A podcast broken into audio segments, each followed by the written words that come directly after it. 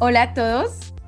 Es el número 8 de esta primera parte de los eh, podcasts que se llaman Desinformativo. Y estamos aquí con Gilele Rumba y Sebastián Espinosa, el gran filósofo de la vida. Suena tan bonito que me... el, el, Espinosa siempre me, me, ha llevado al tema de ser filósofo, tal cual, muy bien.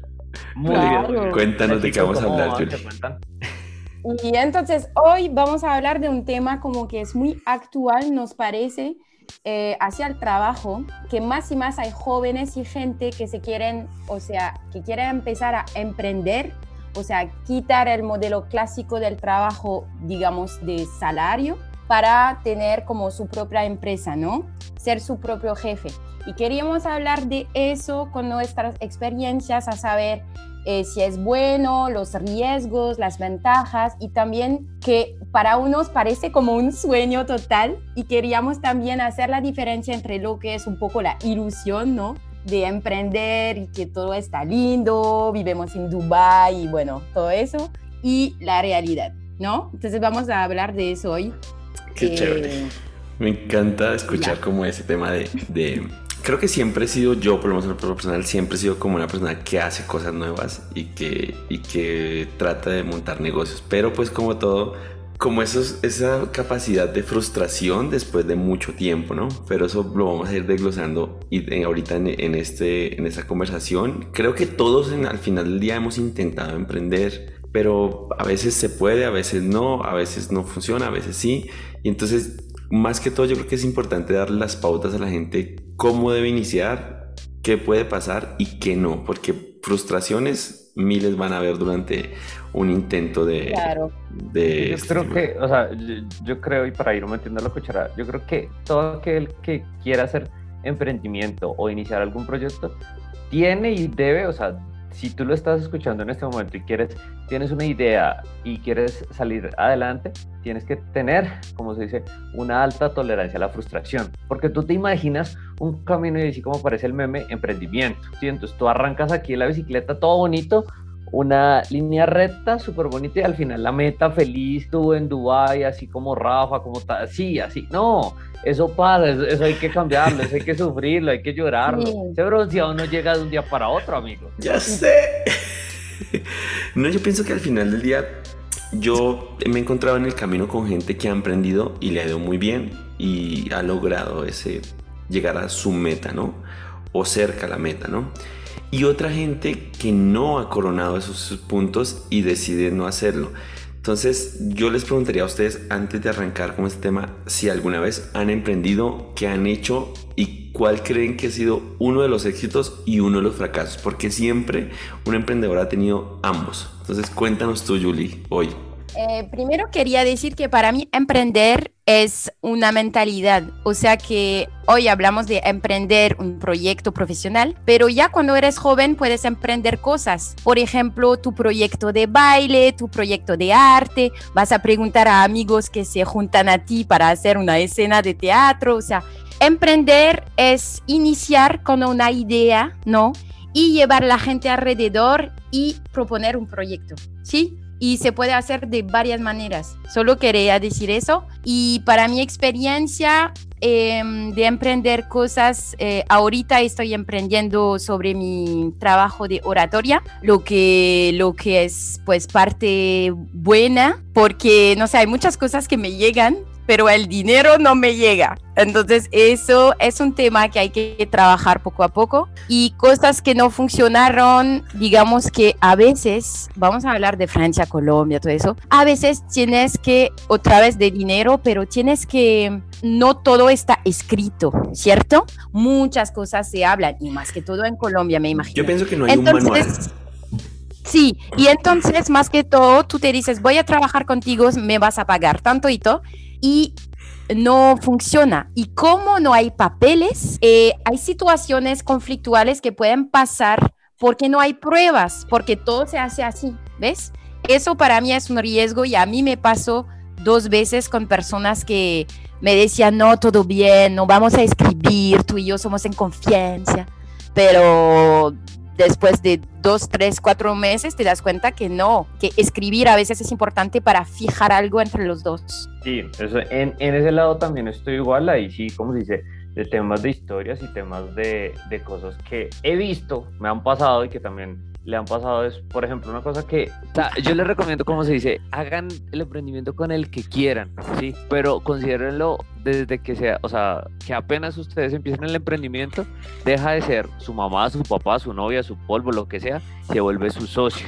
Porque ¿qué es lo que pasa? Mucha gente confunde esas dos partes. Entonces yo he visto cómo se dañan amistades ¿sí? Y, lo he tenido que ver por temas de plata y que también, por lo menos en el emprendimiento que estoy actualmente, que es una pastelería canábica y pues de temas tradicionales, que es con un amigo mío. Rico, rico, no sabíamos. Sí, claro.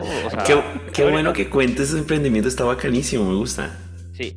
Y con él, una de las cosas que nos pasó fue al inicio, fue que, que lo que pasó, el, el, anterior socio de él, sí, el que, pues uno de los socios que nos llamamos. Lo que pasó fuera que era el cuñado y con ellos pues iban súper bien, tal cosa, sí. Pero lo que pasó fue que el cuñado con él y con la esposa se pelearon, o sea, se pelearon con la hermana, pero de un mierdero, pero así súper apoteósico, que el tipo fue tanto así, que el tipo para solo joderlos, se les tiró el, horno, el primer horno que tenía. Entonces, pues claro, tú dices ahí en ese momento es que tengo que separar, ¿qué? Tengo que separar mi parte del negocio con mi parte pues familiar o lo que sea. ¿Sí? Entonces creo que eso es una de las cosas que siempre, siempre he dicho, es como, chicos, en el momento que vamos a hacer un negocio, vamos a hacer tal cosa, en ese momento estoy con Rafa, con Julie, con tal cosa, listo, somos parceros, tal cosa, pero mientras estemos en el negocio y todas las cosas, somos socios y nos vamos a hablar de derecho duro y tal cosa. Y que por eso es que siempre ha sido mi miedo de tener negocio con familia o con novios. Yo ahí les voy a pasar un tip muy importante que tienen que hacer siempre que hagan un negocio, ¿no? Siempre que hagan un negocio, dejen las cosas por Piensen en los escenarios buenos y en los escenarios malos, porque muchas veces hay escenarios supremamente malos que van a pasar. Ahora, tratar de asociarse con, una persona cuando vas a iniciar y los dos necesitan dinero no es buena idea. ¿A qué me refiero? Que la gente invierte y necesita el dinero rápido de retorno. Fatal. Cuando dos pobres va a sonar feo lo que voy a decir, cuando dos pobres intentan hacer un negocio terminan siendo más pobres. Y cuando dos personas de clase media intentan hacer un negocio, la mayoría de las veces terminan jodidos y con deudas. Por eso es que la mayoría de veces que dos personas que tienen dinero o tres personas que tienen dinero se juntan, casi siempre tienen éxito. Porque esa curva de inicio que puede tardar seis meses, un año, dos años, la pueden esperar con calma. En cambio, cuando tú necesitas el dinero así, y fue algo que nombró ahorita Julie, que estoy trabajando, estoy emprendiendo y no veo el dinero. Eso pasa siempre. No, es, no te pasa solo a ti, ni le pasa a alguien en Francia o en Estados Unidos o en Perú o en Colombia. Eso pasa siempre, porque emprender necesita de eso, de esa calma de no necesitar el dinero. Entonces, yo creo que algo importante, en mi, en mi experiencia yo he tenido varios emprendimientos, desde montar un café internet hace 15 años, vender CDs, ha hecho de todo, ¿no? Sí, de hecho me encontré gente y me dice, pero tú antes hacías esto, sí, ahora tía hacías esto. Mary Poppins, Mary Poppins. Total. y entonces... es que hay, hay, hay, que hacerle de todo, o sea, yo siempre he dicho, a mí, siempre alguien me dice, Marica, pero es que hagamos el negocio donde está la plata. Yo siempre he dicho, la plata está en todo lado. Todo lado. Sí. Lo que pasa es que tú tienes que hacerlo bien y saber. Ahora, yo pienso que, que uno tiene que hacer algo que a uno le guste. Porque eso, y, ahorita estaba recordando el episodio pasado con Caro, Caro se le nota que le gusta hablar de cerveza, que le nota estudiar acerca de la cerveza, que sabe de cerveza, y el negocio por eso es próspero. Porque cuando tú haces las cosas con amor, con lo que sabes, en algún momento va a llegar el dinero. Ahora, la pregunta del millón, ¿cómo empiezo? Esa pregunta la hacen todos los que quieren emprender. Y yo quisiera preguntarle a usted, ¿qué le diría a una persona cuando te pregunta eso? Es, yo pienso que puede venir de varias cosas. Eh, primero, si tú identificas una necesidad que no está, una necesidad de algo, un producto, un servicio que todavía no, no, no, hay respuestas. Eso, eso me parece súper bueno, ¿no? Eh, algo de mujer que no hay, algo de no sé, no sé qué vaina, eh, un jugo, mira, un man de Colombia que le sucedió algo increíble en Francia, ¿no? Se llama El Man de los Chorizos. Y en París él mata, pero todo. porque él vino a París como colombiano, rolito ¿no? de, Bogotá, de Bogotá, y, se di, y él pensó, ok, no hay chorizos por ahí, o sea, no hay chorizos, es simple, pero... Y el man empezó a hacer chorizos así con los amigos y así como colombianito. Le vendía a los colombianos. También, su identidad, ¿no? O sea, algo particular así. Se puso en el barrio donde hay ya restaurantes eh, colombianos, entonces los latinos saben que allá se puede comprar. Y empezó así con un pequeño food truck, ¿sabes? Bueno, eso es. Y entonces empezó así y ahora él está, o sea, funciona súper bien solo con chorizos, porque no había eso, simplemente que el man es súper simpático, que pone música, que lo hace como, ¿no? El man suplió una necesidad y eso es fundamental. A veces yo también le digo a la gente que emprende, no es necesario inventarse algo espectacular, ¿sí? Porque tú dices, es que esto no hay y de pronto eso que no hay, nadie lo necesita. Y eso pasa muchas veces. Entonces, el decidir ese tema de, de qué, qué, voy a tomar, yo siempre lo digo, busquen algo que a usted le guste. Si al marica le gustaba el chorizo, qué bacano que empezó a darle a eso y le pegó. No, no, pero sí es verdad. ¿Sí? Total. El chorizo siempre es la respuesta. Esa. Esa es, esa es. No, pero mira que yendo con lo que dice Rafa es cierto. Uno, una de las principales cosas que debe hacer, porque normalmente, y eso siempre pasa, los emprendimientos, y yo siempre lo he dicho, sale cuando está, uno está en un equipo, o sea, como tomándose con algo con unos amigos, y sale la idea millonaria. Uno dice, marico, ¿usted no ha visto eso?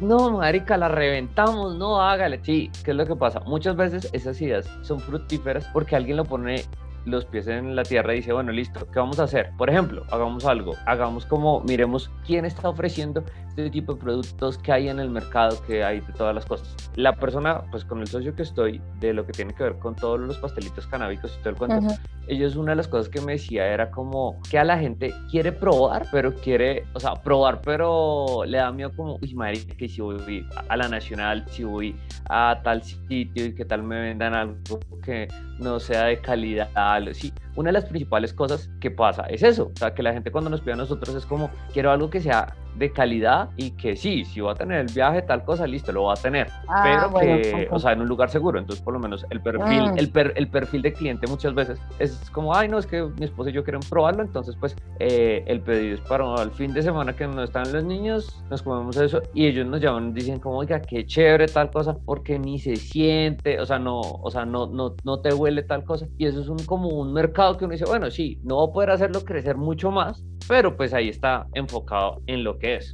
Eh, quería también decir algo sobre eso, porque cuando hablamos de emprender, hablamos mucho de emprender en productos, pero yo emprendo en servicios, lo que es muy diferente. Total. Porque el producto tú pagas por una cosa, es identificado, es claro, eso total. El servicio es calidad, o que es mucho más difícil cuantificarlo cuantificar, ¿sí? Cuantificarlo. Cuantificarlo. Sí. Y entonces tú lo cuantificas con el tiempo. Yo, la, la, gente que me paga, paga mi tiempo, ¿no? Con, con, con, lo que hago, o sea, oratoria, ¿no? Ayudar a la gente a hablar en público, bueno, varias cosas. Pero lo que iba a, a eso es que cuando emprendes en servicios, para mí, ¿ah? me parece que es un poquito más complicado porque justamente, bueno, este tema de cómo se paga y cómo tu cualidad se ve. Y se ve por tu visibilidad. Los otros que dicen que lo que tú haces es bueno. O sea, es más como difícil, pero para mí también es importante porque son trabajos de, de no, de ayudar a la gente. Ah, ok, sí, sí, sí, Emprender no es solo dinero, o sea, buscar dinero y todo es también intentar de llevar a la gente algo diferente que tú puedes llevar que, y que tiene sentido por el mundo, ¿no? Y que le va a ayudar a esa persona a superar cosas. Lo que pasa es que, bueno, en, eso que acabas de decir está muy chévere y si, es, y si obviamente se, es algo difícil de vender, aunque hay también mucha competencia. También en un producto físico hay mucha competencia. No es fácil vender un producto físico porque la competencia hoy en día es difícil. Por ejemplo, lo que tienen ahorita Sebas, este negocio, él tiene que poner un valor agregado que puede ser desde el empaque hasta el sabor o los materiales que utilice.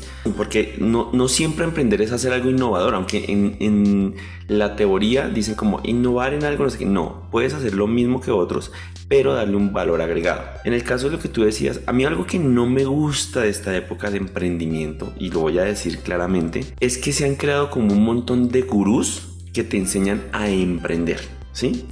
Yo llevo emprendiendo desde, yo hace como 15, no sé, 17 años no soy empleado, fui empleado varias veces, que creo que es una parte importante de ser emprendedor. Ser empleado hace parte de ser emprendedor porque conoces cosas, empiezas a tener empatía con un empleado y también saber por qué el jefe te trataba así antes, ¿sí me entienden? Entonces esas vainas a veces te cambian la vida. Yo lo que voy es que estos gurús te dicen, tienes que emprender porque eres joven y tienes que ir solo en la vida y tienes que ganártela toda porque eres el mejor. Y eso es falso. A veces no siempre lo mejor es emprender. Hay gente que no está preparada para emprender y está preparada para que le digan qué hacer.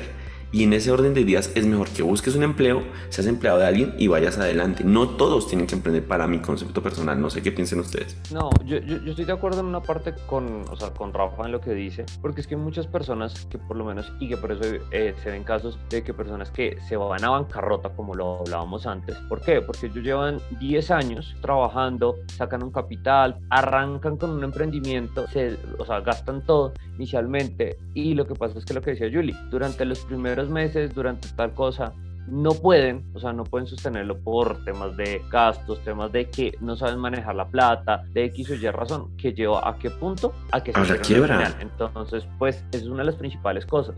Yo siempre he dicho y yo siempre, por lo menos, Rafa lo sabe, yo en ese momento estoy trabajando y estoy trabajando como este emprendimiento como un segundo ingreso. Obviamente. Exacto, esa es una clave muy buena. Es, exactamente, porque ¿qué es lo que pasa? Yo digo, listo, el emprendimiento en este momento está en una fase, y eso que ya va en una fase de desarrollo, ya que lleva más o menos ocho meses. ¿Qué es lo que pasa? Nosotros hasta ahora estamos viendo entradas de gastos, hemos visto cómo, cómo facilitar y mejorar los servicios, cómo hacer para reducir gastos y para tener una, unos mayores ingresos. Pero ¿qué es lo que pasa? Yo no, o sea, para que digo mentiras, decir, como voy a cerrar, voy a dejar de trabajar y me voy a gastar 24 horas en eso. Si en algún punto no, o sea, por más que esté 24 horas ahí enfocado, pues no va a ser, no va a escalar el, eh, el negocio porque lo que necesito es más ingresos, necesito más hacerlo. Entonces prefiero eso y que ese es uno de los grandes problemas. Que la gente cree que yo emprendo y ya. Y llegó el dinero ya mañana, ¿no? Y ya, o sea, mejor dicho, ya mañana, sí, ya mañana voy a llegar a, ¿cómo se dice? Archartan Colombia y lo voy a vender por 10 millones de dólares. Yo he escuchado mucho esto que les voy a decir y lo he escuchado 100 veces. Yo estoy trabajando duro porque ya después me salgo, monto el negocio y ya no trabajo, no soy más empleado. Y eso nunca pasa, nunca. ¿Por qué? Porque si tú has trabajado toda tu vida y has seguido órdenes toda tu vida y no has tomado decisiones y sales con una plata, digamos 5 mil dólares, 10 mil dólares, 30 mil dólares y montas un negocio, la probabilidad de fracaso es muy alta pero muy alta. ¿Por qué? Porque tienes el dinero, pero no sabes cómo gastarlo, no sabes cómo administrarlo. Cuando me preguntan como, oye Rafa, ¿cuándo invierto? Pero no tengo dinero, no tengo tal. Invierte. Las primeras veces por lo regular vas a perder cuando montas un negocio. Que es como, o sea, empezar un negocio siempre va a tener pérdidas al comienzo. Porque tienes que invertir, porque la cagas, porque compraste algo que no necesitabas, porque pusiste publicidad donde no era necesario.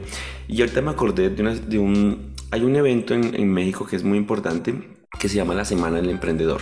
Y es como incentivar, de hecho hay como una Secretaría de Emprendimiento en México, como incentivar a la gente que emprenda. Pero en todo esto que yo fui, encuentras charlas de gente muy pila y de gente que de verdad no vale la pena, que son basura. Y a, y a, veces también es bueno saber identificar cuando alguien habla basura y te dice, tienen que emprender, tienen que hacer esto y hacerlo lo mejor, no sé qué. ¿Qué emprendimiento tienes tú? Doy conferencias de emprendimiento, pero ¿qué putas has vendido? Nunca has hecho nada. Entonces, entre esas me encontré uno muy particular que se llamaba The Fucking Nice. Y esta gente hablaba de emprendimientos fallidos. ¡Wow! Encontrar eso, porque siempre buscamos las historias de éxito, ¿no? Como, mira, aquí le fue re bien y este man ganó y es que no sé qué. Entonces, en esa, yo en ese momento estaba emprendiendo un negocio que era de ropa deportiva en México, que se llama Aquile Fitness and Dance, y me estaba yendo bastante bien, o sea, y vendía mucho y todo, y bueno, iba, con, iba a convenciones y todo. Y ahí me encontró un tipo que el tipo tenía una marca que se llamaba derremate.com, que es lo anterior a Mercado Libre,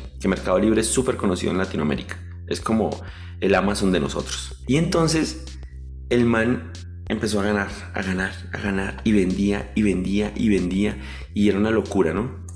y entonces ya Nike le vendía zapatos eh, en cantidades alarmantes de mil pares, dos mil pares y el man se volvió loco porque ya tenía mucho dinero, tenía empleados, tenía un edificio prácticamente para él y entonces un día dijo no, pero queremos vender más y acuerden de esto, cuando ustedes emprenden y el negocio crece, los problemas también crecen. Listo, o sea, para que eso tenerlo claro es muy importante. Entonces el man llega y como que, entonces le digo, bueno, voy a comprarle a Ferragamo tantos zapatos, voy a comprarle a Nike tantos zapatos, a Tommy Hilfiger tanto, y compró así mucho, mucho, y tenía bodegas llenas de ropa y de cosas. Y el tipo se le ocurrió, y él vendía por internet, era la primera como el primer unicornio, así por decirlo, de, empresas que vendían por internet. Y además se le ocurrió la fantástica idea de publicitarse en televisión nacional en México. ¿Qué pasó? Que sus clientes no estaban ahí. Sus clientes estaban en un computador esperando que le compraran. Y entonces las señoras que veían la propaganda después de la Rosa de Guadalupe, pues no iban a comprar unos tenis Nike, ni unas zapatillas, ni una cartera Gucci, ni nada de eso. Y invirtió tanto dinero que empezó a perder, a perder, a perder, a perder. Como mucha gente le fiaba, él empezó a hacer una super deuda y no vendía. Dice, pero ¿por qué se estancaron las ventas? Porque llegó a un tope de ventas donde ya había atacado a toda la gente que conocía en internet y donde publicó. Y él cuando quiso expandirse, no pudo expandirse más. A lo que voy es que siempre que empiezas un proyecto, hay la probabilidad de que se vaya a la mierda. ¿sí? Siempre, siempre. Y entenderlo es muy importante y saber acabarlo también. Por eso, si ustedes tienen un proyecto y empiezan y empiezan bien, bien, bien, bien, bien, bien, cuando el cuando si en algún momento las cosas no van bien, no se aferren y hagan un cálculo. Una de las cosas principales que yo les diría es ahorren, ahorren para emprender. Siempre hay que ahorrar y no es comprar lo mejor siempre hay que ver cómo se acortan gastos. No sé cómo esté planteado el proyecto ahorita de, de Julie, cómo vaya, cuáles son sus proyectos. Yo le otra vez decía, esto puedes moverlo, esto no. Pero yo lo digo desde acá y no es que yo diga que sea automático, puedes estrellarte, no sé cómo va. Sí. No, la, la cosa es que pues eh, quería decir varias cosas. Primero, eh, hay un tema que no hablamos durante este tiempo que ya con, con tu historia, Rafa, me hace pensar, bueno, em, la intuición. La intuición para emprender es súper importante, ¿no? O sea, porque tú vas a hacer como un círculo con mucha gente, todo eso, la intuición te va a ayudar. Lo que va a funcionar, lo que no va a funcionar, es como durante un viaje, ¿no? Que tú puedes sentir las cosas. Eso te sirve, creo, muchísimo cuando emprendes, porque cuando emprendes no es una estructura, es tú, tú y tú mismo, ¿no? Tu autonomía, tu manera de, de gestionar tu dinero, todo eso. Y por lo que tú decías también, Rafa, quería decir que emprender, una vez, ¿sabes? Yo entendí algo tonto, pero algo simple que me sirvió mucho. Yo me dije, pero Juliet, tú ves el trabajo como algo súper rígido, pero el trabajo es parte de vida. ¿Me escuchan? Sí, te escuchamos, por favor. Sí, estamos escuchando, te ah. está bien. No, no, tranquilo. Es que a veces mi computador se, se pone en modo estatuas. Se frisa. se frisa. Se frisa de fresa. Y entonces, em, lo que pasa es que yo perdí mi... Así, ah, yo me di cuenta que el trabajo era como toda la vida, como el amor, como la vida. O sea, tú no puedes estar seguro de nada. Y si, si eliges emprender, vas en el corazón de la vida. Y entonces, claro, pasa momentos buenos, pasa momentos difíciles, o sea, es como una onda. Hay que también estar listo si emprendes a vivir eso, ¿no? A aceptar que pues se mueve, que se mueve siempre. Y eso creo que no es fácil para personas que ya quieren seguridad con el trabajo, ¿no? Y más que todo que tienen familia, porque nosotros tres, pues yo no sé de Sebas o de es muy Rafa, porque lo que tú dices es que si no, no tenemos familia, pero si tienes familia, si tienes que, pues, que no es solo tu riesgo no es solo el tuyo, ¿no? Impacta también personas demás. Creo que es más algo que también hay que pensar, aunque si tú empezaste a emprender antes y ya tienes una base, tú te puedes proyectar. Pero para empezar con familia, uff, se puede, ¿ah? Pero... Es más difícil. O sea, es que sí, yo creo que es más difícil y yo creo que una de las cosas que también hablaba eh, Rafa y que sí me parece que es brutal, que decía como básense en lo que ustedes puedan invertir, en sus ahorros. Sé que muchas veces como sacar de los ahorros que uno lleva mucho tiempo haciendo es duro, pero por lo menos no hagan lo que hacen muchas personas, que sacar crédito y que, eh, y que también lo que uno tiene que aprender es en el momento que el barco, sí, obviamente, se vaya hundiendo, pues muchas veces uno tiene que medir y decir, oiga, venga, si tengo la posibilidad de, si le meto esto, sacarlo de adelante, o en vez de eso, si le meto esto, pues el golpe va a ser más duro. En vez de perder 10 millones, va a perder 20, porque adicional de los 10 que ya perdí, tengo que responder por una deuda de 10 millones. Entonces, Saber cuándo salvar lo insalvable. Lo que tú dices es cierto. Mira, yo he conocido gente que se aferra a un negocio y no quiere dejarlo. Y les digo, estás perdiendo dinero cada mes cada año tienes que decir que no, ¿sí? Y, así sea tu bebé y lo que tú quieras, es como la relación, es lo que acaba de decir Julie. Tú, tú le coges amor a tu negocio y lo quieres. Pero por ejemplo, yo tuve, yo tuve un café internet hace 15 años y hubo un momento que dice, ya no, ya se acabó el café. No, pero ya nadie, todo el mundo ya tenía internet en sus casas, ya nadie iba a venir. ¿Sí? Y fue muy bueno y dio dinero y sacamos muchas cosas adelante aquí en mi casa que se necesitaban porque había una crisis económica y con eso salvamos muchas cosas entre todos. La familia se unió para hacer esto. Pero un momento que ya no estaba facturando o no igual que antes. Entonces tienes que saber decir no. Por ejemplo, y es que hay negocios que se han acabado y no pueden estar. Por ejemplo, a mí en Colombia yo digo las lavanderías. Ya casi nadie manda a lavar ropa en una lavandería. ¿Ah, sí? No, o sea, por ejemplo mira que ahorita hablando de las lavanderías, esta semana, como en temas de, vamos a mirar, ¿qué se vamos a invertir? ¿Qué tal cosa vamos a invertir? Pues estaba hablando con un amigo y con mi novia al respecto de eso. Y nos dio por, pues a mí hace unos años me decía, pues, me decía un tío, no, eso las lavanderías, eso va a ser brutal, eso mejor dicho. Y yo veía un tipo, pues ahí cerca a mi conjunto, sí, de esos tipos que pues con un camión y tal cosa que recogía todo eso. yo pues miremos cuánto vale invertirle eso. Ahorita es un negocio, sí, que literal lo que te va a generar a ti van a ser muchísimas más pérdidas los primeros años. ¿Por qué? Porque lo que pasa es que, o sea, la maquinaria es reputamente costosa. Y la gente ya no se... no, no, porque, porque lo que pasa es que la lavandería era antes, lo que te digo, era para el señor que iba a corbata, a la oficina. de tal cosa. Ahorita, pues mire, uno detrás... ¿qué? Pasa lo mismo con una fábrica de betún, de, de, de bolear los zapatos. ¿Quién carajo se pone? Sí hay gente que se pone zapatos, pero en porcentaje la mayoría de la gente usa tenis. ¿Sí me entiendes? Entonces todo, o sea, los negocios van cambiando y, no, y, tienes que saber adaptarte. O sea, es como, como los que vendían rollos de cámaras fotográficas. ¿Cuántas venden ahora? Nada. Claro.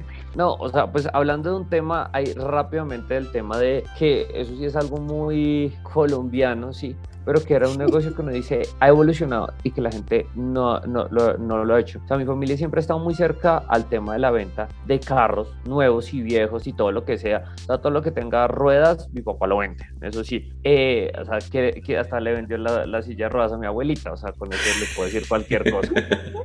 y lo que pasó fue que o sea, la vaina fue que ellos tenían un socio que el tipo solo se encargaba de traer carros nuevos. Y el manera, yo te consigo el carro que tú quieras, tal cosa. Y el tipo se metió en endeudado todo el cuento porque pues el mañana no necesitaba un concesionario. Te decía como tal cosa. ¿Qué fue lo que pasó? Ahorita con las subidas del dólar y lo, y lo que ha bajado todo lo que tiene que ver con la exportación, eso aquí en Colombia, uno de los grandes problemas que hay es que tú compras un carro, comprar un carro nuevo ya es perder plata, pero desde el kilómetro uno. Entonces, ¿qué es lo que pasa? Ahorita vender carros usados da mayor rentabilidad que, que vender carros nuevos. Sí, aquí están carísimos los carros. Aquí en Colombia los carros usados están valiendo más que cuando los compraron nuevos. Qué cosa de locos. Entonces, ¿qué es lo que pasa? Lo que pasa es que hay muchas situaciones que tú no puedes controlar y que lo que pasa es que la gente, o sea, obviamente, una de las cosas que también uno tiene que revisar el contexto y ahorita que Mauricio, mi socio, me va a echar la madre porque subió la, o sea, la, la WIT de buena calidad subió, fue puta, y eso me afectó el negocio. Entonces, ¿qué es una de las cosas? Que una de las cosas que nosotros decíamos en chiste, ¿por qué fue que subió, el, o sea, subió eso? Porque subió el dólar y subieron un montón de vainas. Entonces, claro, la gente dice, pues yo en vez de convenérsela a estos chinos aquí en Colombia, prefiero vendérselas a alguien en Estados Unidos, en Panamá, en todo el cuento, porque me va a dar mayor rentabilidad. Y eso es una cosa que uno dice, ¿y ahí qué hago? Pues. Bueno, es, es, que eso hace un emprendedor. trata de resolver problemas, ¿sí? En realidad, yo les voy a contar una historia. Yo tengo un negocio aquí en Bogotá que rento habitaciones y, y aquí cerquita tenemos un negocio parecido que es una casa hotel y, y cuando empezó la pandemia ellos se encerraron y no dejaron que nadie, no volvieron a abrir ni rentar ni nada. Yo seguí rentando, tenía habitaciones fijas y lo que hice fue transformar el negocio y poner puntos de red directa con cable para que la gente trabajara. Y había un mercado ahí que mm. era el de personas que viven con su familia, pero que iban a trabajar desde casa. Y estaban los niños, la mamá, la señora, la licuadora y era un apartamento chiquito. Y entonces rentaron habitaciones conmigo y obviamente les, me tocó bajar el precio y tratar de rentar como esos espacios para que la gente trabaje. Y me tocó quitarme el miedo de que, ay, nos vamos a enfermar y todo, para adelante. Y prueba de ello fue que nosotros sobrevivimos la pandemia y este negocio quebró. Y está aquí a dos cuadras de nosotros. Entonces, eso que te pasa a ti, por ejemplo, Sebas, y, eso nos va a pasar a todos los que emprendemos, vamos a encontrar problemas, problemas, problemas. Ahora, algo que yo sí quiero decir es que es muy la gente dice soy empresario, porque yo gente aquí en, este, en, en, todo lado que dice soy empresario. Ser empresario es una palabra así todo para mí. Ser empresario es muy diferente a emprender y ser su propio jefe termina siendo, en mi concepto, yo digo, yo no soy mi propio jefe, soy mi propio empleado. Porque en realidad no soy mi propio jefe. Me toca chingarme las horas que me toca chingarme. Me toca trabajar a veces más de la cuenta. Me toca tomar un avión a tal hora y llegar y seguir trabajando. Y también hay tiempo de descanso, no digo que no, pero en realidad el trabajo de un emprendedor es mucho más difícil que el de un empleado. Y a veces no queda dinero para uno. Cuando empiezas a tener empleados, terminas pagando nóminas que no o sea, que no cubren tu pago. Y eso es algo que enfrentamos muchos emprendedores cuando iniciamos. Yo tuve una empresa de soporte y mantenimiento aquí en Colombia y ya tenía tres empleados. Y hubo un momento en que me di cuenta que estaba trabajando para ellos. O sea, yo sacaba la nómina de pagarle su sueldo a cada uno y decía, wow, y a mí no me queda nada. Y eso también es bueno saberlo, porque a veces la gente que dice, soy, soy el jefe y tengo empleados. Y uno a veces es mejor y vuelvo y te digo, la experiencia te va dando cosas. Yo, por ejemplo, cuando empecé la marca de ropa en Colombia, yo inicié y, yo mandaba a hacer todo y compraba telas y todo. Y después me di cuenta que era más fácil mandar a hacer, digo, o sea, comprar ya hecho, marquillar y vender. Y funcionaba mucho mejor. Obviamente hacía convenios con las empresas y les decía, les compro tanta cantidad y me marcan con mi marca y con mis diseños. Y era mucho mejor, pero eso cómo lo aprendí? Cagándola. No hay otra forma, sino embarrándola. Es que mira que eso es uno de los grandes problemas de, de, la falta de la administración y es de las cosas que uno tiene que ir a aprender. Mucha gente dice que, ah, listo, es que ahora ya soy mi propio jefe. Entonces, ser jefe, supuestamente, en un mal concepto es yo mando, yo hago, yo delego todo el cuento. ¿Qué es lo que pasa? Yo creo que ese es el peor error de tal cosa. Muchas veces uno de jefe, yo, yo siempre lo he dicho, a mí no me gusta, ¿cómo se dice? Eh, esos títulos y tal cosa porque me parece la cosa más ridícula. A mí lo que me gusta es, ah, listo. Y yo siempre como que en el momento que trabajo, o sea, de trabajar como, ah, listo, estoy haciendo esto, estoy haciendo esto a mi ritmo, a lo que puedo aportar y eso. Porque muchas veces uno tiene que saber a qué escala lo puede, ir a, lo puede llevar. Uno dice que chévere tener 100 empleados pero bueno, esos 100 empleados, ¿qué me va a costar? Si necesito esos 100 empleados, si necesito tal cosa, ¿será que si cambio esto me va a subir, me va a bajar? Son muchas cosas que uno tiene que ir calculando, porque muchas veces uno no sabe o puede ser que, así como si en el papel te aguanta todo, puede ser que tú lo veas ahí y uno dice, no, listo, aguanto, y tú te vas a ver el primer mes haciendo eso y no, marica, no me quedo ni un peso, y que son las cagadas que no le salen, y que salen todos los problemas del mundo. Julie, ¿tú cómo te sientes ahorita en tu primera etapa de este emprendimiento nuevo que es hacer tu coaching y ser tú? Es que ojo, ojo con esto, porque a veces nos volvemos la marca, la imagen del mensajero, el empleado, el que hace la página web, todo. Entonces, ¿cómo te sientes tú en este inicio de proyecto? Pues para mí de verdad eh, lo veo diferente de lo que ustedes hablan, porque yo no lo he hecho por dinero, yo no lo he hecho por emprender y, o sea, no digo que ustedes lo hicieron por dinero, ¿ah? pero es diferente, o sea, yo, lo, yo me fui allá porque yo me dijo, ok, ¿cuál es lo que yo puedo llevar a la gente que quizás yo tengo algo mm, especial en eso, ¿no? Yo busqué más mi talento, digamos, ¿no? Y como la gente me decía, no, Juliet, tienes que hacer esto, necesito ayuda para eso. Es más la gente que, que, me dio esa idea. Y entonces yo me dije, más que todo, yo tengo las posibilidades de no trabajar de manera de, salario, porque a mí no me gustaba más, porque te man, o sea, el, management, eh, hay, muchas cosas tóxicas, eh, tú trabajas por alguien que no te valoras, tú ganas algo que, o sea, a un momento tú dices, pero ¿por qué? ¿Cuál es el sentido? Entonces, más que todo, yo me fui allá para emprender en algo que puede servir a los demás, que a mí me gusta y que yo voy a manejar a mi manera. más que todo fue eso. Y ahora que yo empezó, digamos que tengo impresión que, mm, en mi caso, ¿eh? que mi problema es justamente el dinero, porque yo de la gente, yo hablo a mucha gente, mucha gente. Entonces, tengo muchas personas que son interesadas, ¿no? Tengo también el aprendizaje de mi máster de filosofía, de lo que he hecho de teatro, o sea, todo esto está bien, pero lo que me falta creo es dinero porque cuando emprendes con nada, como tú lo decías, Rafa, es se puede. Yo digo que se puede. Vamos a ver. Cuando, espérate, cuando emprendes con nada, te vuelves más creativo y recursivo. Y esa cosa pero te da, unas situaciones te cansas también. Ah, no, sí, pero ¿qué pasa? Te cansa también. empiezas a reciclar y a buscar opciones. O sea, yo no, yo no, yo no estoy de acuerdo con que siempre tienes que tener dinero para emprender. O sea, hay momentos en que emprendes con poquito o con casi nada y lo haces. Ojo, lo que tú estás haciendo está muy bien es muy importante tener números y tener plata y saber de dónde puede llegar el dinero. Y a veces tienes que financiar un proyecto con otro. Para, la gente del común es muy difícil emprender y les voy a decir por qué.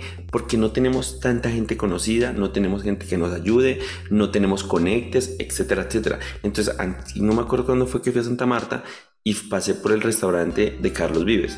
Dije, no mames, el man llega y le dice a Falcao que le tuitee el restaurante, se toma una foto con él, le pide una camiseta a James Rodríguez y la pone ahí. Entonces todo el mundo quiere entrar. Para un man de esos, montar un restaurante es así.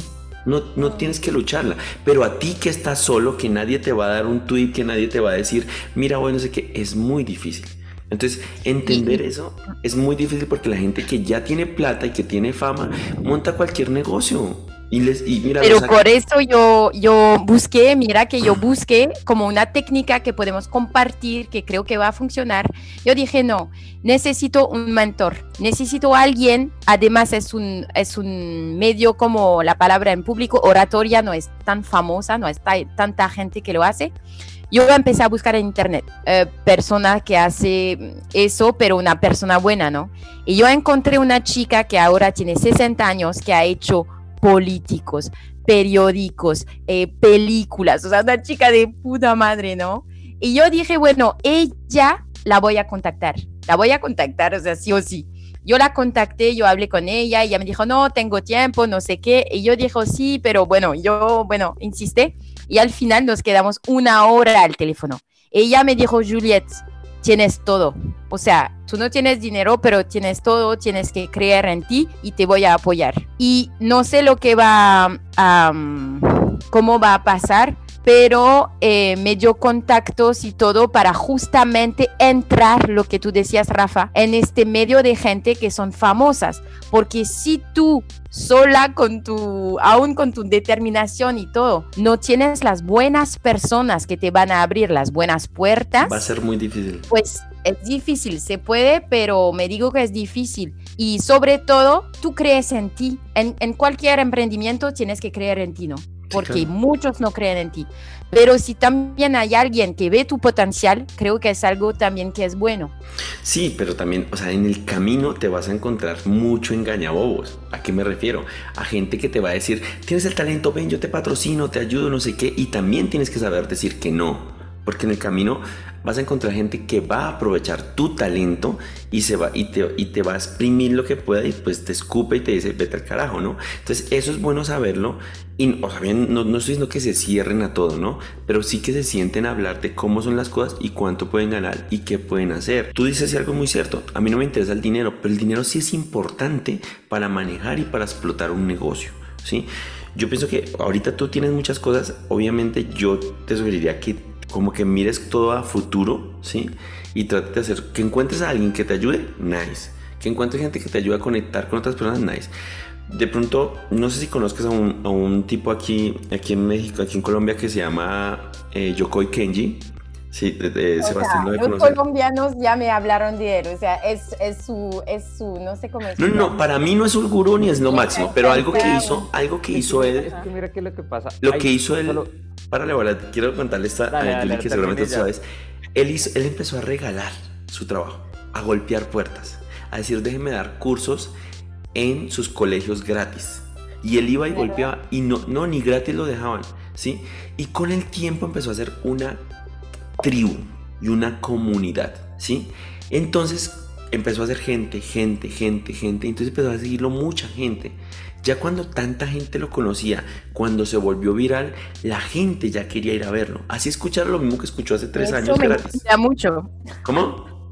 Eso me inspira mucho. Me gusta. Por eso, para, a, mí, a mí ese man me parece que tiene cosas muy buenas y es algo que también tiene otro man que se llama Diego Defrus, que, eh, que, es de México, que también es muy crudo y tiene cosas buenas y cosas malas. Lo que pasa es que uno ya en este momento, en este punto y en esta edad, ya como que no tragantero. No creo que todo lo que diga Yoko Kenji sea bueno y no creo que lo que diga Diego Defrus sea bueno, lo que diga este Jafid de México sea lo máximo. Hay, hay cosas que digo, estás bien pendejo, pero hay gente que quiere escuchar ciertas cosas y ahí es donde entras tú o donde entra cualquier persona que va a dar un curso de oratoria o de emprendimiento, de sentirse bien o lo que sea. Pero al principio hay que regalar su trabajo, definitivamente hay que hacerlo. Y es triste, pero pues... Ya, ya, empecé con eso de regalar o de casi regalar por asociaciones y todo porque tienes que practicar para darte cuenta también, no sé cómo es para ustedes que venden productos como tú, Sebas, darte cuenta también de tu posición. Quiero decir lo que tienes de especial para los demás. Y para eso tienes que practicar y ponerte al lado de otras cosas. Más que todo cuando haces servicios, porque ¿cómo la gente va a saber que yo, ok, yo hice teatro, no sé qué, cómo la gente va a hacer diferencia entre un servicio y otro, ¿no? Y ahora, después del confinamiento, donde hay tantas Em, propuestas que, que, tú no sabes cómo, cómo, cómo elegir, me imagino, para alguien. Es que mira que por lo menos hablando de lo que de, de ese inicial, obviamente cuando tú tienes un producto, yo siempre digo, listo, muchas veces los productos pueden ser iguales, totalmente iguales, pero el servicio y la asesoría adicional es lo que te hace cambiar las cosas y lo que te hace, por ejemplo, yo siempre, siempre, siempre lo diré, y no es solo por echarle eh, aquí más flores a, a Rafa. Marica, Rafa, una de las cosas que más allá de, de todo lo que, de todo lo buen profesor que es, sí, o sea, de enseñarte a bailar y eso, es la paciencia y el servicio que te presta frente a las cosas. Entonces, eso es un diferencial, que es lo que nosotros hablamos siempre de, y que eso es algo fundamental para todos los servicios, desde los que estás trabajando, de tu emprendimiento, de cualquier cosa, es tu, tu servicio. Si a ti te tratan bien, eh, eres... Hay, hay dos cosas que tú estás nombrando ahí, son muy importantes, la preventa y la postventa. Eso es muy importante y hay gente que no sabe ese tema y tienes que saberlo muy bien. Por ejemplo, tú ahorita desde cómo entregas el, producto, hasta... hasta después decirle cómo le pareció. Ojo, no siempre es bueno tomar, para mi concepto, ¿no? Todo lo que te dice el cliente, porque hay cosas que son difíciles de cambiar. O sea, por ejemplo, yo cuando empecé este negocio que yo tengo, había gente que me decía, Rafa, pero es que ¿por qué no pones lavadoras acá? ¿Y por qué no pones eh, una secadora? ¿Y por qué no pones... Que le digo, yo puedo ponerlas, pero les subo el valor. ¿Están dispuestos a pagarlos? Ah, no, no, no, porque yo te puedo decir a ti, si quieres todas las mañanas te pongo una barra de quesos y, y, obviamente nadie me va a decir que no. Y una, y una clienta me dijo, pero es que tú tienes que hacer eso. Le dije, yo puedo ponerte eso, pero si en costos no me da, no lo voy a hacer. Escuchar al cliente es importante hasta cierto punto.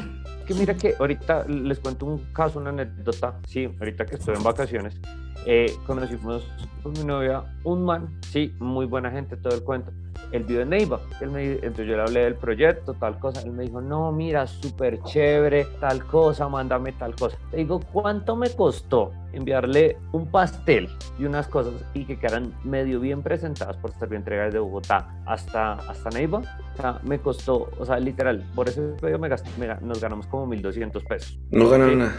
Y yo decía, yo decía, sí, a mí me fascinaría ampliarme a todo el país, a tal cosa pero en ese momento, pues toda la sucursal y todo lo que está generando está aquí en Bogotá. Y ni siquiera, lo que yo digo, hay pedidos, ¿sí? Que literal, hay pedidos que a nosotros nos ha tocado como decir, listo, vamos a ver si los costos nos dan. ¿Por qué? Porque lo que pasa es que te dicen como no, mira, es en Chía, pero no es en Chía la ciudad, sino es metido en una vereda en el fucking medio tal cosa. tienes que decidir, ojo, hay una cosa que se llama costo cliente y eso es muy importante saberlo y mucha gente no lo sabe. El costo cliente significa cuánto te va a costar fidelizar un cliente. Y es que a ese punto era el que iba, porque es que mira que hablando de este caso, que es de un cliente, que el man vive creo que en la fucking esquina así, Eduardo, cuando me escuches esto sé que vas a saber que eres tú. ¿Qué es lo que pasa? Eduardo es un muy buen cliente que desde desde que empezó a ver nuestras publicaciones hasta ahorita, todos los meses nos hace un pedido. Cada día ha incrementado eso. Pero la primera vez que nos pidió eso, nos pidió, te lo digo, unos brownies y unas trufas que en total daban, ¿qué te digo? Como 20 mil pesos, 25 mil pesos. Poquito. de lo más. ¿Estás cobrando el envío o Sebas? Algunas zonas sí. Algunas zonas sí, algunas zonas ¿Cómo estás haciendo el envío? Mira, el envío lo estamos haciendo ahorita por todo lo que tiene que ver con mensajeros urbanos. Ok. Eh, ¿En moto? Sí, en moto. Se solicitan pedidos porque pues también hay mala práctica para Didi, no lo pidan porque se han perdido tres pedidos. ¿En serio? O sea, literal. Supuestamente a ti te dicen, no, es que ya los entregamos, tal cosa. Y uno habla con el cliente, oye, ven, es que más la, la verificación, no, es que mira que no me ha llegado nada. Y entonces uno baile. ¿Y el cliente no toma la foto ni nada? Sí, sí, sí. O sea, pues eh, se les devuelve los platos, se les entrega más tarde por otro mes. Pero todo eso, todo eso lo vas a ver. Mira, por ejemplo, yo ahorita tuve un cliente y, y, y me dijo, oye, puedo quedar más noches y le hice un descuento y eso es un costo cliente. Me costó 50 mil pesos el cliente, que son 20 dólares, que son 12 dólares. Pero ese cliente ya me dijo, oye, el otro mes vengo y me voy a quedar tantas noches. Eso es el costo cliente. Ahora, para cada negocio es diferente. Por ejemplo, lo que está haciendo eh, Julie es muy masivo. Vas a encontrar un auditorio con 10 personas, con 100, con 200, con 30, ¿sí? Y poco a poco va a conseguir eh, como sus clientes. Ahora ya está en Marsella, seguramente ahí es donde va a intentar atacar sus primeros clientes y después intentar expandirse. La ventaja del negocio que tiene ella es que puede viajar y dar un conversatorio en otros lados. ¿Qué pasa? Que tienes, yo, yo pensaría que, que tienes que como estructurar un discurso y eso se va a mejorar haciéndolo, haciéndolo, haciéndolo hasta que llegues y digas lo tengo perfecto, ¿no? Que yo aquí voy a nombrar un libro que me parece importante que la gente lo lea. Se llama Fuera de serie, en inglés se llama All Liars y el libro habla de eso, de que tú te vas a volver un experto en lo que hagas si lo haces por más de, por más de 10.000 horas. Entonces, eso es. La el tema de tu oratoria va a ser, va a haber un momento en que digan, wow, mm. quiero ir a escuchar. Y pasa con, por ejemplo, con los que hacen stand-up comedy, ¿sí? Los que hacen stand-up comedy, todos cuentan, si tú te pones a ver, la mayoría tienen cuentos hasta muy parecidos, ¿sí? O sea, no es que cambie mucho de uno a otro, ¿sí? Lo mismo de la infancia, de tu papá, de cuando era pobre, lo que sea, ¿no? Pero ¿qué pasa? Que lo han hecho tantas veces que se vuelven chistosos y que así tú los hayas visto, tú quieres ir a verlo en vivo, a escuchar lo que escuchaste en un, en un, en un podcast o en un video de Netflix. Pero porque la gente empieza a tener una como una familiaridad con esa persona que no conoce. Total, como una comunidad y tu identidad, es lo que decíamos, porque digamos que el hecho de, o sea, yo por ejemplo, de, mm, ¿cómo te digo? De, tener como, de convencer a la gente y todo, sin darme flores, ¿eh? no, no necesito, o sea, la gente quiere ir conmigo, ¿ves? Pero es más... Eh, cuando va más allá, más profundo, estar seguro, como tú decías antes, que el público es el que tú vas a tocar el público es ellos que necesitan. O sea, ¿cuál público? ¿Cómo? ¿Cuál es el precio? ¿Por una empresa o por una fundación? O sea, todo eso se construye y tú lo construyes poco a poco porque cada persona es diferente. Mira que yo trabajé esta semana pasada con chicos de cárcel, chicos de cárcel.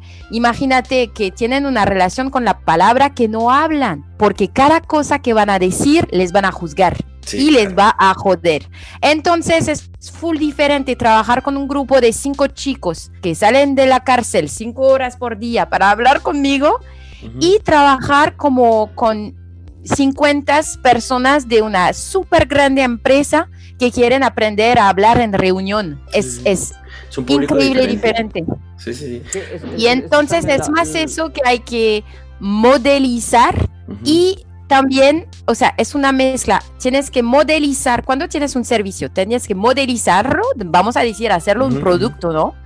Pero también adaptarte siempre. Y la chica que tenía el teléfono me dijo, Juliet, mira, casi no tengo nada de modelización. Yo vengo, me inspiro de la gente y ya propongo algo directo. Y quizás cada vez es cada nuevo, cada cosa nueva. No sé si se vas por tus clases de salsa, porque yo veo la relación un poco con eso. Eh, si tienes como una rutina, si más tú sientes la, la gente cada vez diferente, o si, o sea, cómo haces con ese servicio de, de clase de baile y en qué estructuras vas a ir.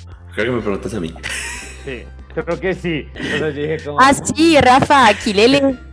ok, este, mira, cada vez que la experiencia siempre te va a ayudar y te va a llevar a un nivel top, siempre, siempre en lo que hagas, desde pegar botones hasta ser un super ingeniero de la NASA, ¿no? Pero la experiencia te va a dar un top. Cuando empiezas a dar clase, yo me acuerdo mis primeras clases que di de fitness, eh, eran como muy desordenadas, sin estructura, sin nada, ¿no? Después vas aprendiendo cómo darle clase a unos niños, a unas viejitas o, o, un, grupo muy diverso, porque a veces te toca todo, el niño, la chica joven y la señora en un mismo grupo. O gente que trabaja en una empresa, porque me han pedido eh, clases para empresas, y entonces con el tiempo ya sabes cómo manejar cada grupo. Pero eso se aprende con la experiencia. Hoy en día, por ejemplo, hace poquito me llamó un amigo y me dice, oye Rafa, es que quiero que le enseñes a bailar a mis hijos. Y ese es un trabajo distinto. Y ya sé cómo lo voy a hacer, en qué estructura, bajo qué tiempos, bajo todo. Y cómo hago que la clase sea divertida. Por ejemplo, no le puedo dar una clase de una hora a unos niños como se la doy a unos adultos, porque ya sé que en 40 minutos me rinden bien y después de ahí ya no funcionan. Y eso lo aprendes con el tiempo. Entonces, por ejemplo, tú, tú tienes un curso y es diferente darle un curso a gente que quiere emprender o que quiere ser un área de fuerza de ventas de una empresa o alguien que quiere adaptarse a la sociedad, como en el caso de las personas que estaban presas, por ejemplo. Entonces, eso lo vas aprendiendo con, la, con el tiempo y, va, y ellos te van a retroalimentar. Porque, ¿qué pasa? Que el mismo usuario te va a decir, mira, ya me cansé, o esto no me, o no utilices esa palabra porque no me gusta, porque me ofende, por ejemplo. Y eso lo vas aprendiendo con el tiempo. Pero, por ejemplo, cuando atiendes público, tienes que saber cómo lo manejas. Yo alguna vez di una clase en una universidad muy nice en México y a mí se me ocurrió decir, y estábamos dando una clase de como de entrenamiento. Y entonces yo dije, pero ¿qué pasa? Están como unas niñas. Puta madre, casi me matan.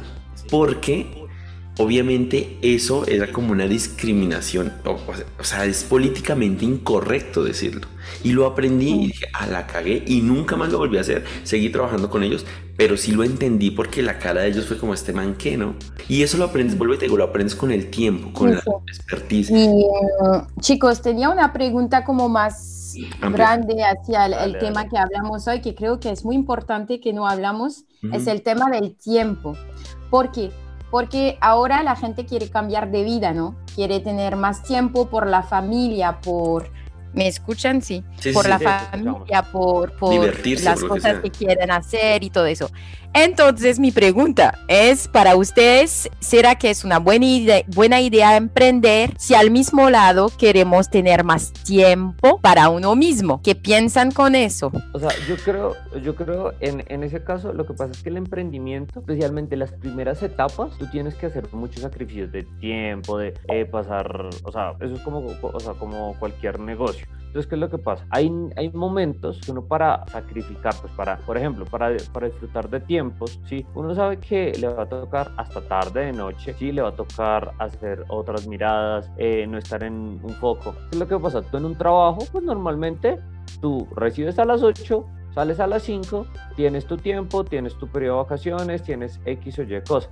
Cuando tú estás en un emprendimiento, a ti te puede salir un chicharrón, no sé, un lunes y lo puedes estar terminando el viernes a, las 3 de la mañana. Eso es una de las cosas que pasan. Entonces yo siempre digo como para el emprendimiento tienes que saber, estar dispuesto a ver cuánto le puedes dar, pero también tienes que evaluar si ese gasto de tiempo te está dando el rédito pues para hacerlo, tanto en el presente. Pero, pero, pero eso es muy subjetivo lo que tú acabas de decir, eh, eh, Sebas, porque es que tú obviamente le vas a meter los kilos y los primeros meses, incluso los primeros años no va a dar Sobre todo cuando es algo nuevo, cuando no es comprar y vender.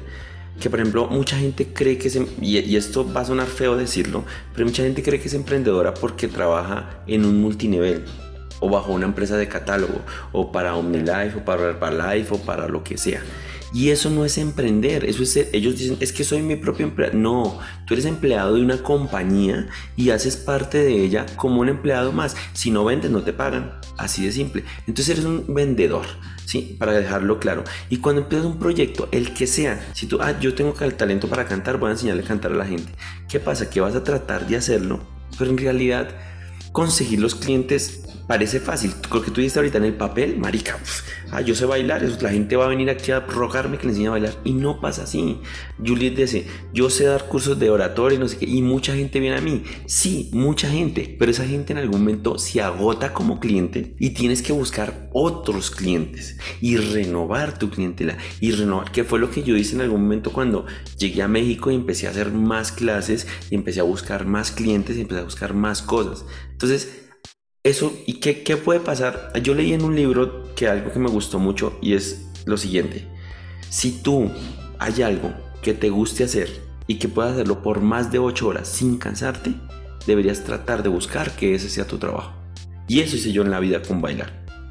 y lo leí después de eso, ¿no? Antes ya, ya bailaba cuando eso. Pero me pareció interesante ver eso, porque si tú de pronto eh, limpias casas y no eres feliz haciéndolo, pero vas a montar un proyecto de esos, pues vas a estar infeliz todo el tiempo, ¿sí me entiendes? Y lo vas a hacer como sin ganas, bueno, tocó y estoy ganando aquí la plata y lo que sea.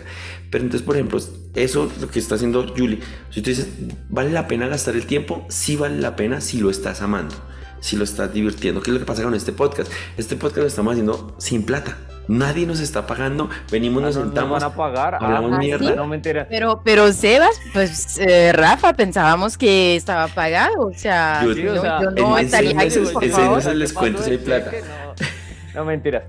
Pero sí, mira que, o sea, una de las cosas que yo digo es por lo menos, y es uno de los temas que yo por lo menos a mi equipo de trabajo le digo mucho. Hay muchas veces que ahí, o sea, va a sonar muy eh, vendedor de, te voy a vender la experiencia que creo prácticamente y ese va a ser tu premio, ¿sí? Pero ¿qué es lo que pasa? El salario emocional, ¿qué es lo que pasa? Muchas veces el salario emocional es el tiempo libre que te da, eh, la satisfacción de que te da, bueno, muchas otras cosas más allá del dinero que te puede brindar pues una ayuda.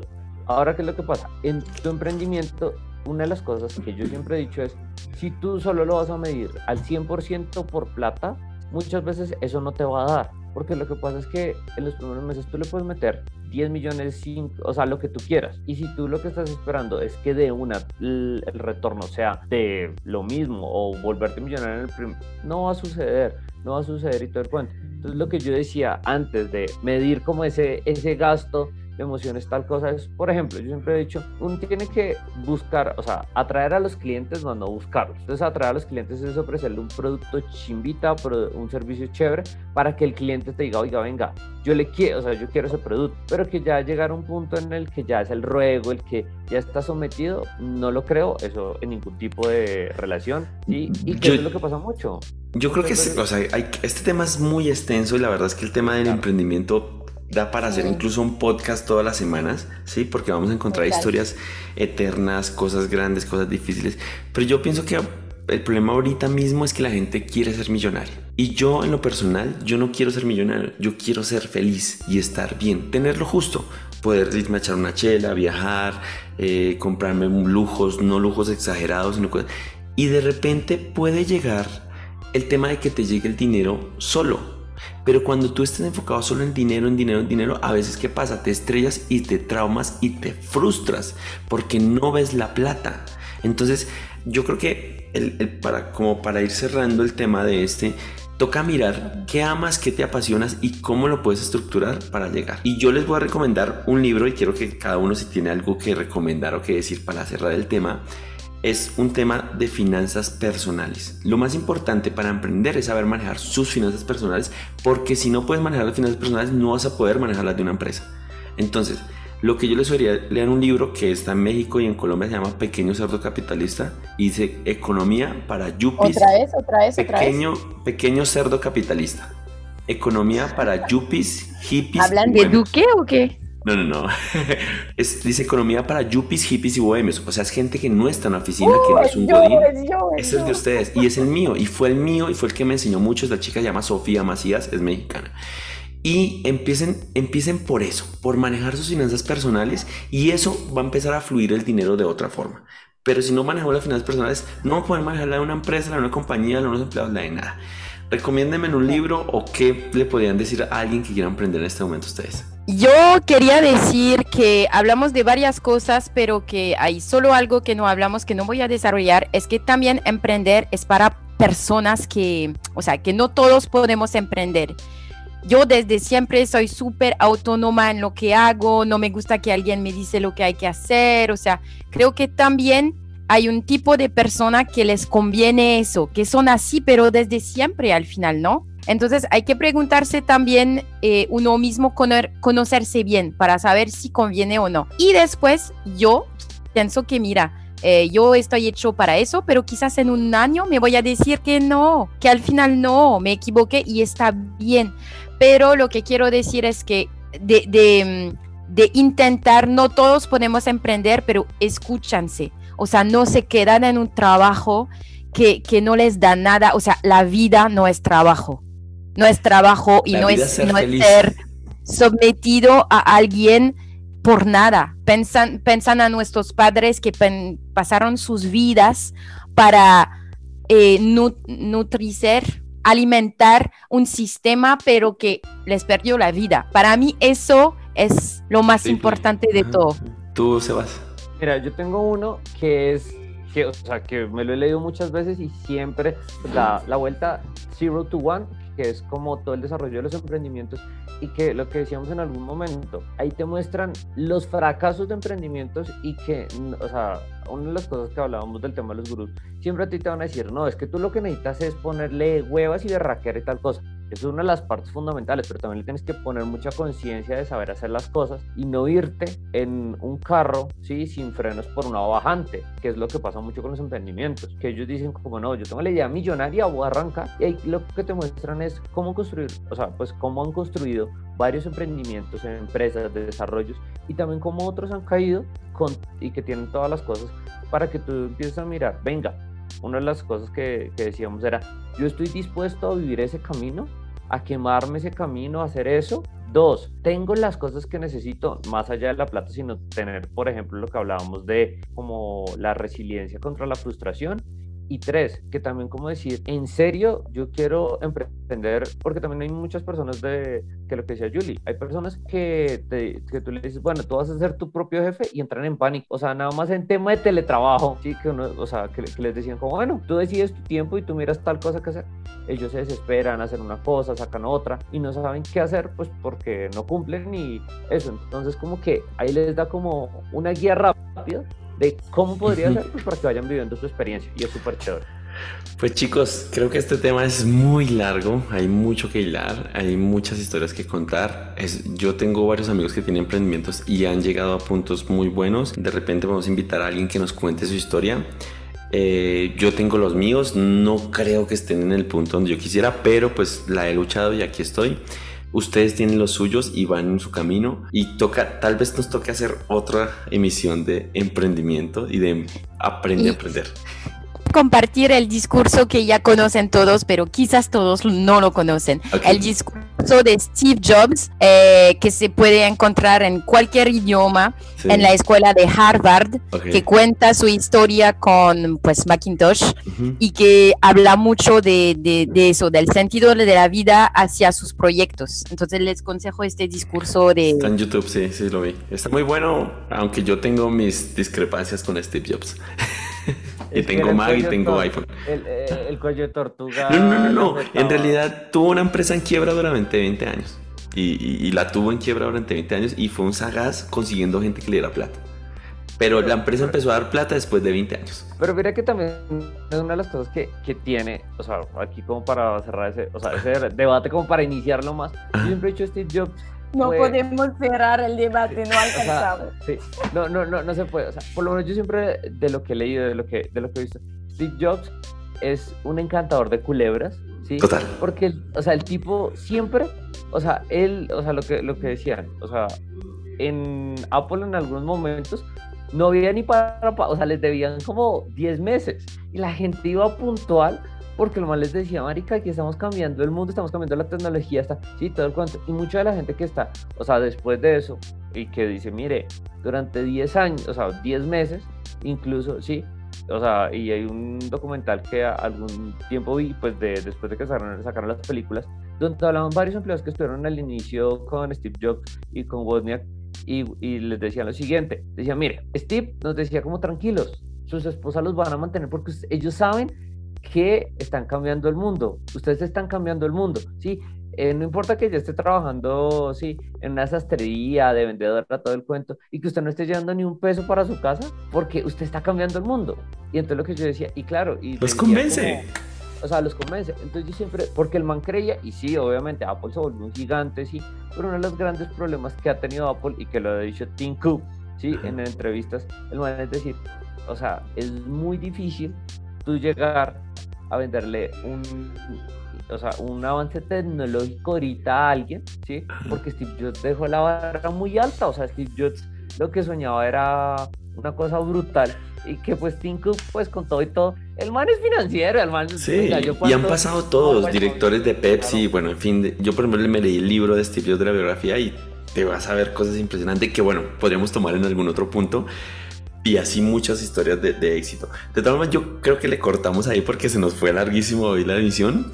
Eh, y decir, yo quisiera que cada uno nos contara su emprendimiento para cerrar y las redes de su emprendimiento o lo que hacen o cómo los contacten, porque es importante eso. De pronto invitamos a alguien más adelante a que nos cuente su emprendimiento y también darle como vista a gente que no es tan, que no es tan vista porque no es famosa y decir, tengo este negocio, ¿no? Porque si de pronto alguien vende brownies y es famoso, es mucho más fácil que para ti. Cuéntanos cómo se llama tu emprendimiento, Sebas, o cómo los pueden buscar o cómo les pueden comprar.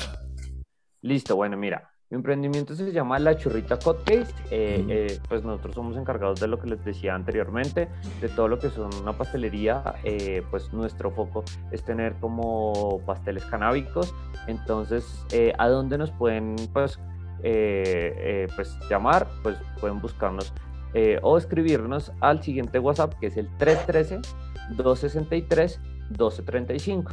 Entonces ahí pueden hacer pues sus envíos, todo el cuento. Inicialmente lo que les decíamos antes está solo para Bogotá, pues por temas de por temas de pues eh, logísticos y demás. Entonces cualquier cosa que necesiten, pues ahí los vamos ¿No tienen ahorita Instagram o, Twitter? Sí tenemos, Insta sí tenemos Instagram, pero el problema es que problema, nos cerraron los dos Instagram, el mío y el, y el de la empresa, pero por temas, o sea, hubo un pequeño malentendido. Entonces, bueno, vamos a manejarlo solo por WhatsApp. Y Julie, Jujubox. Eh, Jujubox. Entonces, eh, yo propongo a la gente ayudarles con todos los temas de, de comunicación oratoria, hablar en público, expresarse, sentirse bien, todo eso, a la palabra. Como, como un cursito chiquito para todos abierto de 15, 20 minutos de tips, por ejemplo, para hacerlo de pronto. Sí, sería súper bien. para de pronto decirle más adelante a la gente, vamos a hacer un curso de tips ah. para hablar en público y lo hacemos ya sea en un, en un webinar o, en, una cuenta de Zoom y invitamos a la gente porque es bueno que te conozcan y que te sigan es interesante que hagas tu comunidad. ¿Listo? Sí, sí. Ya tengo mi comunidad, pero, no hacia Colombia, o sea, un poquito, pero, pero entonces eh, yo propongo eso y entonces yo lo hago con jóvenes, con personas con dificultades sociales, porque pues es mi camino a mí, pero también con empresarios. Yo empiezo con este público como de empresas, ¿no? Público de personas de management, de todo eso. Estoy empezando porque, bueno, y me pueden seguir en Jukebox como un jukebox. J-U-J-U-V-O-X. Ok, lo vamos a poner ahí en la descripción del, del, podcast. Y bueno, pues para los que me conocen, tengo una casa hotel en Bogotá. Si quieren habitaciones, aquí estamos. Y clases de baile también. Entonces, eh, ahí me pueden contactar como Kilele Rumba. Y en Airbnb como Universal Play, que es el otro negocio que tenemos. ¿Listo? Entonces, muchas gracias por todo, chicos. Les mando un súper abrazo y les agradezco que hayamos votado este tiempo en este emprendimiento y que ojalá nos, nos, escuchen los emprendedores y nos den ideas y nos cuenten de su emprendimiento. De pronto podemos llamar a varios emprendedores que nos cuenten sus historias de emprendimiento. ¿Les parece? Sí, a mí me gustaría tener como los puntos de vista de la gente, saber si el ritmo está bien, si le gusta cómo compartimos la palabra, eh, si pues tienen como, no sé, como lo que gusta, lo que hay que mejorar. sería super... Eso es. le vamos a preguntar eso. Listo, chicos, les mando un abrazo. Chao, Sebas. Chao, Julie. Un abrazo. Besos. Ah. ¿Dónde termino esto? Allá, espérate.